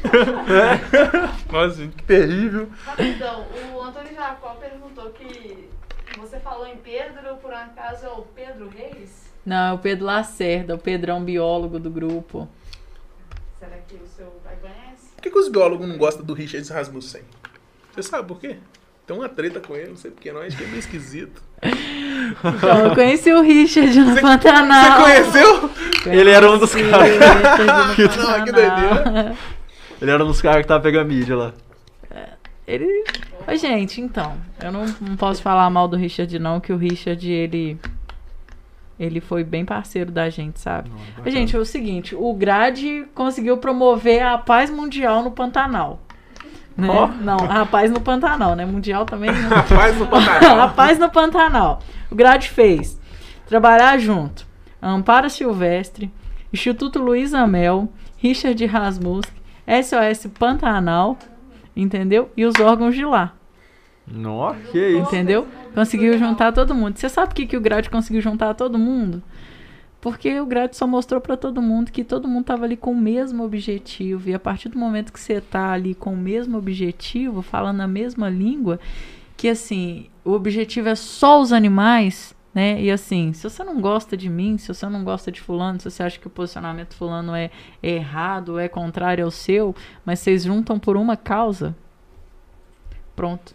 A gente é assim, é, todo mundo fala assim, ah, o Grade trabalha com qualquer um, trabalha com todo mundo. Gente, o Grade não trabalha com... o Grade trabalha com quem tem um objetivo semelhante ao dele, quem visa realmente os animais. Independente de que órgão seja, de que ONG seja. E assim, o Richard, ele tem um motorhome, ele cedeu o motorhome dele pra gente no pra gente no Pantanal, sabe? Assim, gente, tá aqui, o que, que vocês precisarem, vocês podem usar.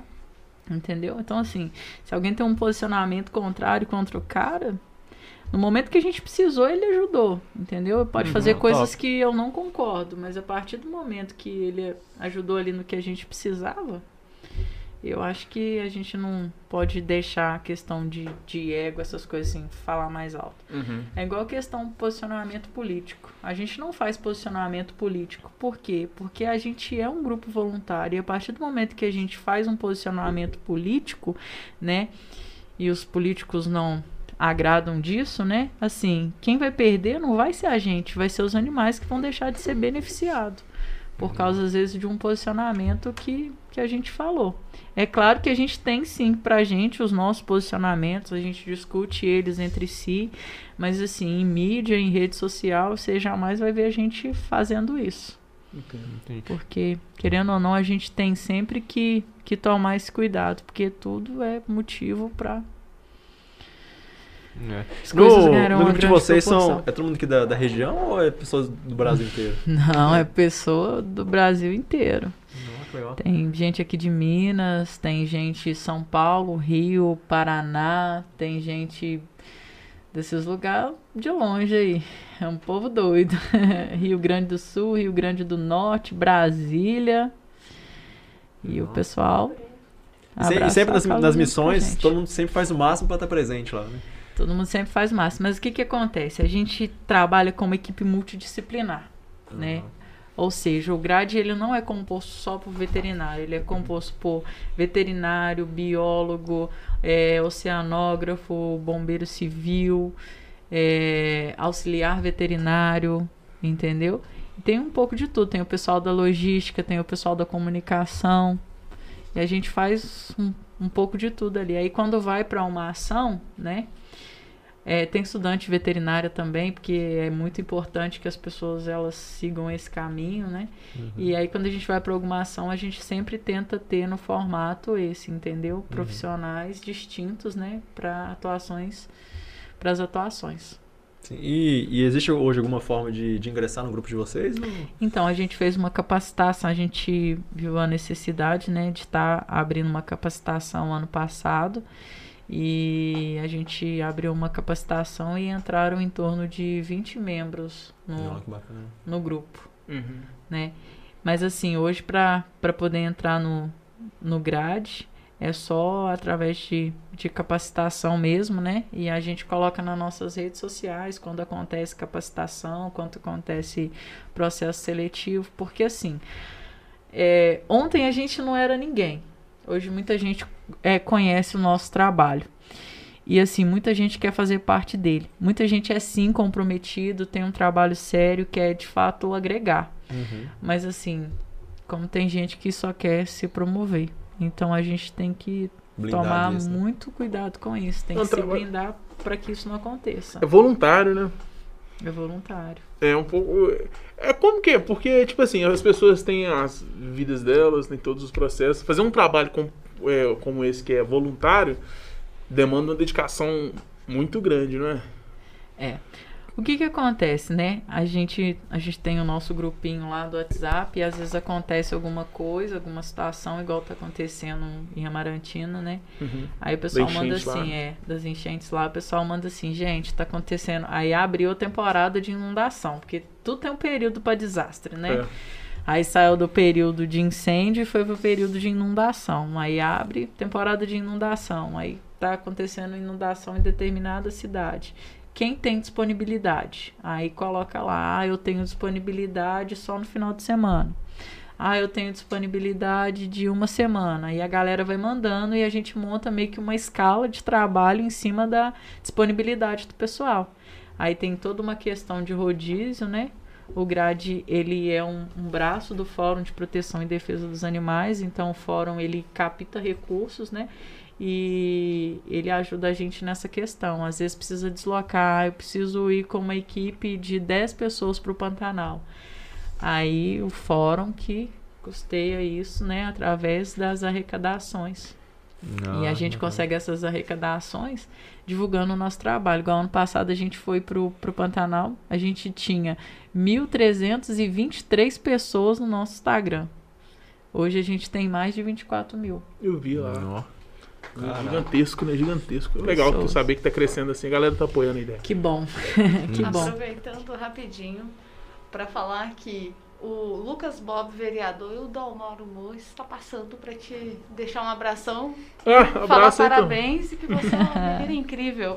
Ah, Abraço. que bom. Um abraço pra eles. Eu admiro muito, eu admiro muito o trabalho do, do Dalmar. Ele é um cara que, que vem revolucionando aqui em Congonhas. Uhum. né? Conheci ele desde a época da escola, um menino que ele acreditou no sonho dele e foi. Ele tem que continuar indo. Gosto demais dele, um cara super do bem, super humilde. E o Lucas Bob, eu fiquei muito feliz dele ter se candidatado, né, nas eleições e do trabalho que ele fez e, e vem fazendo, sabe? Uhum. É bom ver essa, essa garotada da época da escola, sabe? Seguindo esses caminhos, correndo atrás dos seus sonhos, sabe? Independente do de julgamento das pessoas. Porque assim, a gente vai sempre receber críticas e julgamentos de pessoas que não têm a coragem de correr atrás das coisas igual a gente tem. É, e não farem 10% do que você faz hoje. É. Igual, tipo assim, todo mundo fala assim comigo assim: ah, mas você vai ir trabalhar de graça? Gente, eu recebo assim, o que o dinheiro não paga. E às vezes você fala assim: ah, isso, isso é clichê. Isso não é clichê. Isso não é clichê. E só, só quem, quem vive isso, sabe? É que entende. Assim, eu não posso reclamar porque não me falta absolutamente nada. Inclusive, eu trabalho em dois lugares. Eu trabalho em dois lugares, né? E eu falo assim, é, eu acredito muito em Deus, sabe? E, e muito em questão de propósito. Se vocês me perguntarem assim pra mim assim, mas o que, que você quer da vida? Onde você espera chegar? Eu não sei te falar. Eu não tenho aquilo assim, ah, eu quero fazer isso, ah, eu quero fazer aquilo. Eu quero fazer aquilo outro. Eu quero viver aquilo que, que Deus tem pra mim. e Eu quero poder mudar a vida das pessoas através dos meus exemplos, através do meu conhecimento, através das coisas que eu faço. E isso pra mim já já me torna uma pessoa feliz de fazer a diferença que eu desejo ver no mundo. Isso já bacana. Já me basta. Você tem feito isso, né? Com certeza. Você sente isso? Eu, eu às vezes eu sinto, sabe? Mas assim, eu acho que os meus amigos, eles eles ficam mais felizes por mim, assim. Às vezes meus amigos ficam falando de mim assim, nossa, eu, eu te admiro tanto por isso, por isso, e pelo aquilo. E eles me admiram e eles falam de mim assim como se fosse uma coisa assim tão, tão surreal, tão fora da curva de fazer, mas eu faço uma coisa que, que qualquer pessoa, se quisesse poderia fazer. Então, mas eu, eu acho que eles dizem no sentido daquela pergunta que eu te fiz. Porque, tipo assim, a vida da gente é tão tanta correria, sabe? Trabalho, família, casa, tanta coisa pra cuidar. E você ainda conseguiu separar um tempo pra fazer um trabalho voluntário, entendeu? Então acho que é por conta dessa admiração. Talvez também, pode ser, esse, talvez esse seja um dos motivos, né? Você conseguir separar um tempo pra você dedicar totalmente a um trabalho voluntário pra uma coisa ali que você quer fazer diferença, entendeu? E às vezes Talvez é difícil. Às vezes meus amigos fazem alguma festa assim. E igual minha amiga, né? Amanhã é aniversário dela, a Kelly. E ela falou assim: ah, amiga, vou comemorar meu aniversário no sábado. Eu falei, "Ah, amiga, sábado eu tô indo pro Pantanal. Mas quando eu voltar, eu garanto que a gente comemora. Então, assim, eu tô sempre tentando conciliar faculdade, eh, trabalho voluntário, família, cuidar da casa, Tá vendo? tudo, né? Então, assim, uma coisa sempre fica. Você é um exemplo. Sim, com, com, certeza. certeza. Com certeza. Uhum. E você, você tá indo pro Pantanal lá agora pra notar o que por lá? É, o pessoal vai fazer uma questão de, de castração lá, né? Em comunidades ribeirinhas, em pessoas assim que precisa disso, né? É, fazer um pouco, né? Do controle populacional de, de cães e gatos, que não é o- a fauna habitual do É. Pantanal, né? Essa, essa questão de cães e gatos, assim, a gente na rua, tem muito solto, né? Tem alguém cuidando desse negócio? Porque cachorro na rua é o que mais tem, né? Gato Então. também, gato aqui. Nossa, tô contando gato. Se não tem ninguém cuidando, deveria ter, né? Os órgãos aí, ó, as zoonoses, os CCZs pra, pra poder cuidar. Mas assim, gente, também tem uns doguinhos que gostam de ficar na rua, né? Que é os doguinhos, como os cão comunitário, né? É o cachorro que se você pegar ali e adotar, o cachorro não vai viver tão bem Ele pula o muro. ele é. Foi embora. Realmente, é um cachorro aqui da rua mesmo. É o comunitário, é o cão comunitário, é aquele que todo mundo conhece, entendeu? Não acho que esse aí dá problema. Dá mais problemas que foge da casa, né? Sei lá. Ou que as pessoas abandonam. Lá na rua acho tem o que é pior. neném. O neném é o cão de todo mundo lá da rua. Baixinho que entra lá em casa de vez em quando pra pegar um biscoito. Uhum. Vai casa de todo mundo, todo mundo cuida, entendeu? Então, Bem, bem, por exemplo, eu vejo que dá trabalho, por exemplo, motoqueiro. Cachorro gosta de correr atrás de motoqueiro, aí é foda. é os Ou de bicicleta.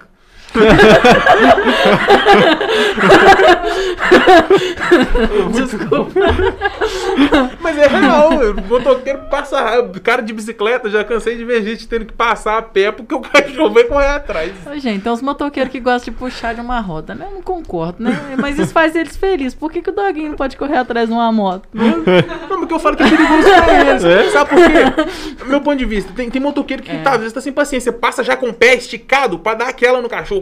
Pá! Entendeu? Aí é foda. Eu falo nesse sentido. Porque eu o gosto de cachorro. nunca mais mexe com o cara que passou pela moto. É, tem esse detalhe, Entendeu? nunca mais vai É, mexer. Tipo assim, é bem relativo. Ah, Mano, não é culpa do cachorro, Ô, velho. gente, tem É, cachorro né? que a alegria deles é só essa. Pois é. Pensa, Pois você é. passa de bicicleta, um cachorro. Eu O desço, cachorro, eu co- desço. o cachorro corre atrás de você, desce, não xinga ele. Pensa, não, pô. ele vai fazer com todo mundo, ele vai A fazer assim, alegria "Nossa, dele é essa, pô. Ah, que bom que eu posso sei. proporcionar É. isso pra ele. Ah, eu, O cachorro não vai ser espelho, não, que a Calói era o 29 ali, eu vou morder, tá ligado? eu não sei não. Às A vezes minha- ele só queria dar uma volta na sua bicicleta. Não. Tava pedindo carona, né? Igual aquela piada lá, o pessoal da vizinhança tá falando que você tá correndo atrás dos dois de bicicleta. Mentira, eu nem tenho bicicleta, tá ligado? isso ele falando isso pro cachorro, eu esqueci desse detalhe. Aproveitando aqui rapidão Uhum. também, uma pergunta da Mariana. Ô Mariana, abraço. É, você acha que o, o seu trabalho é valorizado pelo sistema político? Se ele tem boas verbas e tal pra vocês ali? Ou Então, se é valorizado pelo, pelo sistema político em relação à verba, a resposta é não. A gente não recebe verba política nenhuma. A gente recebe mesmo é doação de pessoas. Quando a gente coloca lá, é, assim, gente, doa na conta do fórum, a gente precisa para determinada ação. É as pessoas que doam. Vocês aqui apoiam mais o nosso trabalho do ano um, dois reais do que o governo que não faz absolutamente nada. Caramba. Vai ser um absurdo. Ó, galera, vamos fazer um evento aí. Se a gente quiser, vamos falar sério agora, a gente quiser depositar lá um dinheiro, pra onde que vai? É, pra, onde a gente deposita esse dinheiro? a, a- Quando vocês Passa o abrem Pix. o, Instagram. Ixi!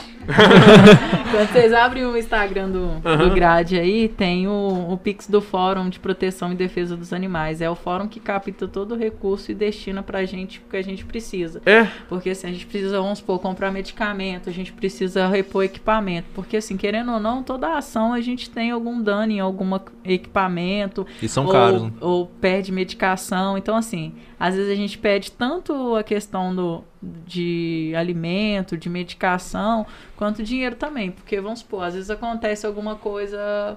é, Pantanal. Uhum. Aí às vezes a gente precisa de uma ração. A gente pede pra vocês uma ração. Como vocês vão fazer chegar uma ração lá? É. Mas aí a gente pede o dinheiro, que é- vai ser a mesma coisa. E às vezes também, gente, uma coisa que acontece é que a gente pede doação e muita gente não entende. A gente é uma equipe que é voluntária, então, ou seja, a gente não recebe verba para poder realizar os trabalhos. Mas assim, é justo a gente gastar? Não, né? Nosso, Uhum. recurso É. nosso. Então, assim, às vezes a gente, nas doações que a gente pede, está incluído, às vezes, uma questão de deslocamento de, de um integrante do grupo, alimentação, essas coisas assim. Então, assim, tem muita gente que doa e que não entende. Fala assim, não, eu tô doando para os animais. Eu tô doando para os animais e tal. Mas, assim, às vezes doar, você fala assim, não, minha doação é para isso e tem que ser usada para isso, e se não for, eu, eu não vou doar mais. Mas assim, você pode doar, mas se a gente não tiver lá para fazer nada, se a gente não tiver recurso para fazer nada lá, quem que você acha que vai para lá? Você vai doar o dinheiro pro animal e ele vai assim, ah, vou lá e vou comprar minha comida. ele- o dinheiro precisa ser investido e precisa de ter pessoas investindo nele, né? Precisa de, por exemplo, como que vocês vão ajudar as pessoas sendo que vocês não conseguem colocar combustível no carro? Então Você o não dinheiro consegue chegar lá. É, vocês estão. A pessoa não tá ajudando o animal, tá ajudando a associação, no caso, ou o grupo. Tem, tem uma, uma doação pra isso, pra poder fazer funcionar, né? Então, isso- a gente consegue aí, ô Jéssica, o, Eu pus o Instagram Já tá aí? Não, ó, galera, vamos, vamos, vamos divulgar esse projeto, né? Sim. É, pra poder estar ajudando lá, porque eu imagino que vocês devem precisar de muito apoio. Ah, Você já chegou a faltar? Vocês falaram assim, não, a gente não tem nada pra. Pantanal ano passado, a gente assim foi com uma grana apertada para ficar uma semana. E assim, uma semana foi quando a gente conseguiu fazer as coisas andar. Então, quando assim, quando as coisas começaram a caminhar, era a hora que a gente tinha que ir embora, porque a gente não tinha verba mais para ficar e a gente não tinha mais de onde tirar. Nossa. E, e daí que foi que o pessoal do SOS Pantanal falou: não, a gente abraça o trabalho do grade e vocês vão ficar aqui mais uma semana por nossa conta. E a Luísa Mel falou: não, vocês vão ficar aqui mais uma semana por nossa conta. O que o Instituto puder ajudar. E foi assim. E a gente só ficou muito tempo lá porque a gente teve parceria deles e, e eles pediram doação também pra gente, sabe? E assim que foi que a gente conseguiu ficar lá bastante tempo, né? Que a gente conseguiu fazer um trabalho bacana, que a gente conseguiu adquirir os equipamentos para o grupo. Foi através disso, foi através de um trabalho assim, De união conjunto. mesmo. Não, é legal. É muito bom, muito satisfatório saber que tem gente, muita gente boa ainda e comprometida e honesta, comprometida e honesta Sim. fazendo esse tipo de trabalho, porque a gente vê tanta gente ruim roubando à toa aí pra fazer nada e tem gente aí que tá precisando pra caramba da grana pra fazer um trabalho super foda e que não tem tanto reconhecimento, né? Então, vamos levantar essa mesmo. Quem tá assistindo agora aí, dá uma clicada aí no link aí que tá aí na tela. Passa lá no Instagram do pessoal, vamos fazer uma doação lá. Sim, com É, certeza. Porque é importante pra gente aproveitar o momento pra divulgar isso, né? Por, por- porque precisa pra caramba. É, principalmente por ser um trabalho voluntário. E tem que e a gente a gente tem essa ciência que a gente tem que ter muita honestidade e transparência. Sim. Porque assim, se você doa pra gente acreditando que a gente tá fazendo certo e a gente usa esse dinheiro de forma errada, você não vai usar, ainda vai falar pro seu colega não doar. Não doar, exatamente. Entendeu? Então, assim, a gente procura ser o mais correto possível, o mais transparente possível, né? Para que, assim, para que as pessoas continuem acreditando no nosso trabalho igual a gente acredita. E a partir do momento que a gente é, é honesto de um lado e desonesto do outro, a gente começa a ser incoerente. Sim. Entendeu? E assim, dentro desse trabalho não tem como você ter, você ter incoerência. Entendeu? Uhum. Então, assim, é bem complicado, mas a galera, assim, pode acreditar, pode entrar lá no Instagram do Grade, pode seguir, pode mandar mensagem pra gente lá. A gente tem a galera que responde, né? A galera que responde é a gente mesmo.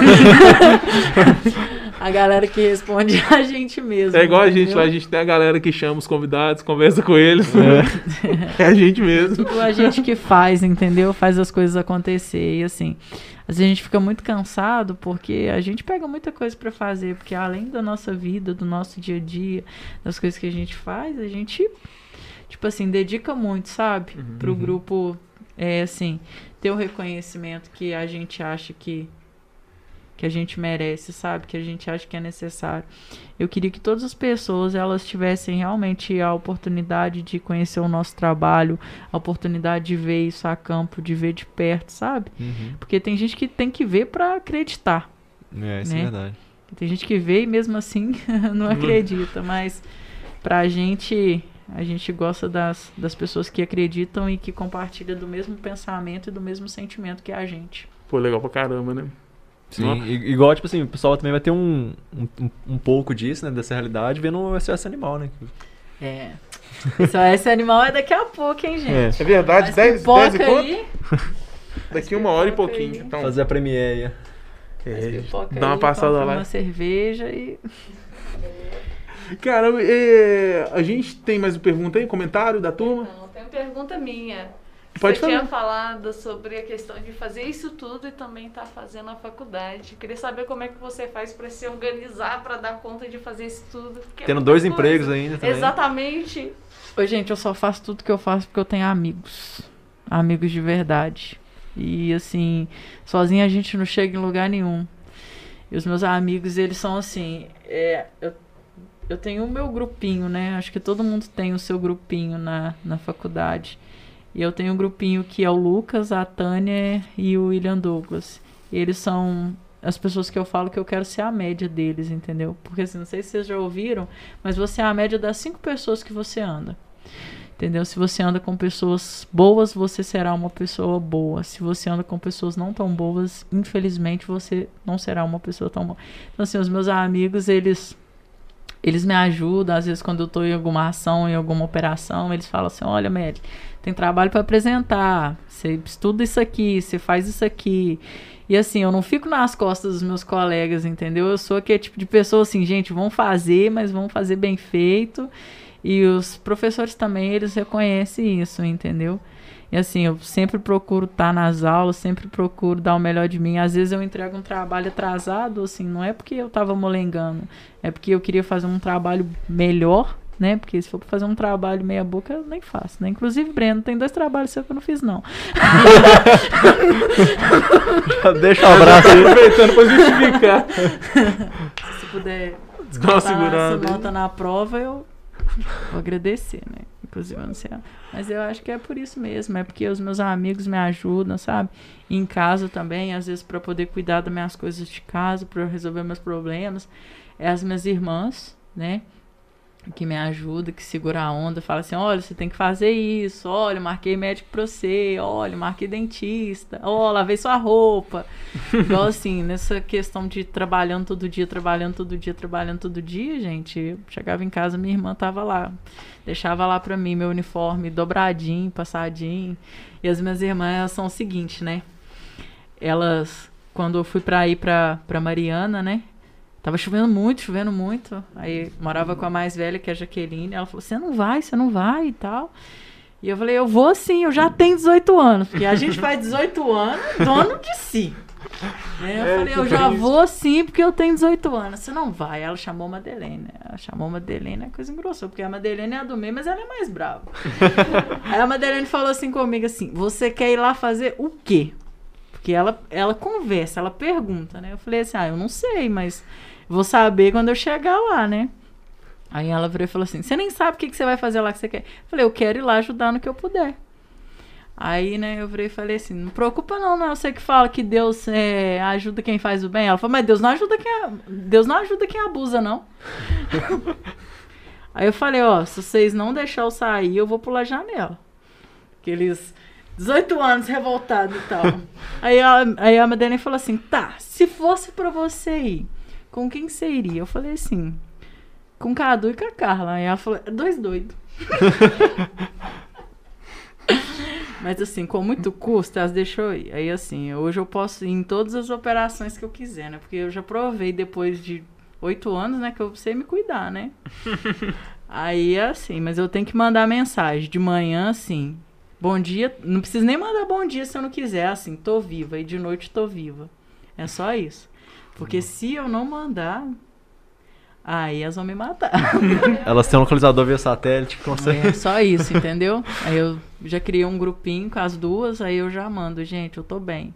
Aí às vezes eu mando assim, elas perguntam assim, onde você tá? Eu tô indo pra São Paulo, mas eu já tô lá, mas é porque eu esqueci de avisar, então eu conto dois dias depois. É, né? É porque pra- é pra não dar problema. Quando assustar, já tá. Que você tá indo pra São Paulo? Não, já tô aqui, tá ligado? Aí às vezes eu, eu chego assim, a minha irmã fala, a Madeleine fala, você tá sumida? Aí tem umas duas semanas que eu não te vejo, aí eu falo assim, ah, eu tava. Ah, eu tava numa ação aí. Ah, já que não te contou? Mas na verdade quem te contar era eu, mas é, é por isso, sabe? É porque eu tenho pessoas boas do meu lado, eu tenho pessoas que, que acreditam no que eu faço e assim, e o que pode me ajudar, ajuda. Isso é bom pra caramba. Saber Por isso, sabe. Ninguém, ninguém faz nada sozinho, gente. Ninguém é nada sozinho. Talvez sozinho você chega longe, mas eu eu sou muito abençoada. Sou muito abençoada pelos amigos que eu tenho, pela família que eu tenho, entendeu? Que Por ótimo. fazer parte desse grupo e de todo esse de todo esse trabalho. E o SOS que que vai lançar daqui a pouquinho, né? Que a gente vai Pra assistir. mim é. Ah, eu espero, eu vou, eu vou mandar mensagem pra vocês. Pra Vou tirar se uma vocês foto assistindo. lá. Vou tirar uma foto, eu tô assistindo. Assiste lá e marca a gente, que a gente é posta. É, eu eu queria, aproveitando que você falou do SOS, o que configura maus tratos animais? Acho que essa pergunta tem que ser bem esclarecida, porque a gente vê muito maus tratos aí e não, nunca sabe quando que é e quando não é. Então, ô, gente. Como que você julga que se é, É nessa hora que eu falo assim, por que, que a Carla não veio comigo mesmo? É. É nessa hora que eu falo que eu quero falar mal dela, né? Que essa Vamos fazer a Carla assim, vir ela- aqui, depois você manda o WhatsApp Eu vou dela. indicar ela já, tá? É, Essa pergunta talvez ela saberia responder, saberia, talvez não, ela saberia responder melhor e daria uma aula aqui. Mas então, é a questão de, de agressão, entendeu? É a questão de você colocar um, um animal numa condição assim que desumana, né? Que não deveria estar. É a questão de alimentação, entendeu? De não ter alimentação, ou tipo assim, dar uma aliment... ter condição de dar uma alimentação boa pro, pro animal e, Uhum. e não oferecer isso para ele. É assim, é o animal contrair alguma, alguma doença, alguma endemia e você não cuidar daquilo, entendeu? Uhum. Isso é caracteriza maus tratos. É, porque é uma realidade que a gente vê muito animal preso na chuva, mal cuidado, no meio de sujeira. Isso tudo caracteriza maus tratos, gente. E a partir do momento que, que vocês verem uma situação de maus tratos e você não denuncia, você tá sendo conivente com aquilo, você tá sendo parte do problema. Entendeu? Então, assim, quando vê questão de maus tratos, tem que denunciar mesmo. Ah, é meu vizinho, eu fico sem graça de ser meu vizinho. Gente, não, não tem disso não. É, eu falo isso porque teve um caso de maus tratos, né, cometido por uma pessoa da minha família contra um cavalo que que foi até recolhido, né, e até hoje ele não conseguiu reaver esse cavalo. E assim, muita gente da minha família é, meio que ficou assim muito decepcionado comigo, né? Mas o que que acontece? É muita incoerência minha, sabe? Viajar para todos os lugares para poder ajudar os animais, né? Que estão em alguma situação de risco e ver isso acontecendo na rua da minha casa e não fazer nada. Ah, porque é meu parente. Assim, só porque é uma pessoa que você conhece, só porque é uma pessoa que você gosta, só porque é alguma pessoa da sua família, você não vai denunciar, você vai ser conivente com aquilo, você vai deixar o animal ficar pagando pela ignorância humana, porque pra mim isso é uma ignorância, e isso é revoltante. Vai deixar o animal pagar por isso, só porque você conhece a pessoa, entendeu? E assim, você vai lá, você orienta, e a pessoa não quer escutar a sua orientação, assim, não tem interesse em mudar, cara. Azar da Denuncia. pessoa. Denuncia. Vira Entendeu? lá. A única pessoa que vai perder vai ser o denunciado. Porque o animal ele vai para um lugar muito melhor. Com certeza, Sim. vai Vai ser ter bem tratado. assistência, entendeu? vai ter carinho, vai ser bem cuidado. E assim, quem vai perder vai ser a pessoa, que vai perder o animal. Não, é, isso é E verdade. não tem tem esse que- negócio de, ah, eu, eu amo meu animal, foi uma ou, duas vezes que isso aconteceu, que não sei o que lá. Ah, eu bati no meu animal porque ele comeu o meu chinelo. Gente, pelo amor de Deus, entendeu? Você que assim, você querendo. É a mesma coisa que você falar assim, eu espanquei o meu filho porque ele não quis comer. Entendeu? Assim, tem formas e formas de se educar. Se você sabe que o animal ali, ele tá numa fase que ele come chinelo, que ele come as coisas, não deixa as coisas perto dele. Eu vi um, é. um, um negócio que pra você criar animais diferentes, tipo uma onça, ou criar um. Alguns animais, não, não no Brasil, acho que não é no Brasil isso não. Com quase certeza que não é. É, pra você criar alguns tipos de animais de- desses fora assim, do, do normal, você tem que ter um treinamento. Você passa por um treinamento e consegue criar esse animal. Se você não tiver o treinamento, você não consegue ter o animal. É como se fosse um, uma autorização, entendeu? Isso tinha que ser mais aplicado aqui no Brasil, esse negócio, porque qualquer um pega um cachorro, qualquer um cria, qualquer um maltrata, entendeu? É uma coisa muito desleixada e fica largado. Um, igual a questão da vaca que eu contei, eu acho muito revoltante todas essas cercas de animal ser farpado. Cara, tinha que ter uma lei que proibisse. A gente vê com uns pensamentos tão arcaicos como as coisas assim que a gente fica com um sentimento de que acha que nunca vai mudar, né? Que o pensa... a pessoa não desconstrói esse pensamento É. de, de ah, eu tenho que cercar meu lote, tem que ser com arame farpado, que é pra ninguém entrar, que é pra pessoa machucar quando entrar, é pro animal não sair, é pra isso e pra aquilo, não. Tem tantas outras formas de fazer as coisas, Sim, né? tinha não, sério mesmo, tinha que ter um projeto de lei pesado pra cobrar. É proibido arame farpado. Arame farpado não faz nada além de machucar os outros, cara. Não tem outra necessidade. Você cerca um lote da mesma forma, igual, com um arame normal, arame liso. O animal não foge, porque não vai. Se ele tentar fugir, é um animal, você tem que entender isso. Ele não vai machucar, ele vai, ele vai ficar preso, né? Mas não vai machucar igual na situação da vaca que eu falei.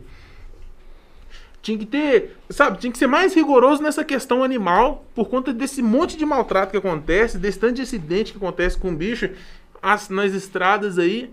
Quantas vezes você não passa e não vê um cavalo? Esses dias eu vi, eu não lembro onde, cara, um cavalo atropelado assim, jogado só, entendeu? E o dono nem aparece nesses Não casos. aparece, não. O que que acontece, gente? Essa questão de maus tratos é um, é um, é um leque de discussão, sabe? Uhum. Muito grande. É um leque de discussão muito grande. Eu até sugiro que vocês convidem a Carla para poder vir aqui, Uhum. para que ela fale um pouco sobre isso, sobre a questão da conscientização, sobre as leis que já existem, é, sobre leis futuras que precisam ter e coisas que as pessoas precisam saber, porque assim, essa questão é uma questão que, que não pode continuar. E a gente só consegue mudar as pessoas trazendo informação para elas. Sim, isso é verdade. Entendeu? Porque eu acho que é a informação que, que muda. E a partir do momento que as pessoas entendam, né? A importância da questão animal, a importância de não cometer maus tratos, né? Aí talvez elas desconstruam esses pensamentos arcaicos que elas têm, entendeu? E, e comece a reproduzir aquele conhecimento que elas adquiriram. Porque é isso, gente, que a gente precisa. O povo toma umas verdades assim tão absolutas e assim não procura saber e vai reproduzindo, vai reproduzindo e vai reproduzindo coisa errada. É por isso que a gente tá assim. Por isso que não muda, né? Por isso que a gente não vai pra frente. A gente tem que ter, a gente tem que ter total ciência, gente, que a gente tem que cuidar. A gente só tem esse planeta. Então, assim, o que a gente puder fazer por ele, o que a gente puder fazer por o que tem aqui, cuidar, entendeu? Cuidar de tudo, a gente tem que cuidar. Isso aqui é a nossa casa. É a nossa casa. Da mesma forma que você cuida da sua casa, você tem que cuidar do planeta, porque a gente só tem esse. Não existe outro. Uhum. Entendeu? Não existe outro. Questão tanto animal, questão tanto da flora. Se você cuida das pessoas que você ama, ama o lugar que você vive e cuida dele também.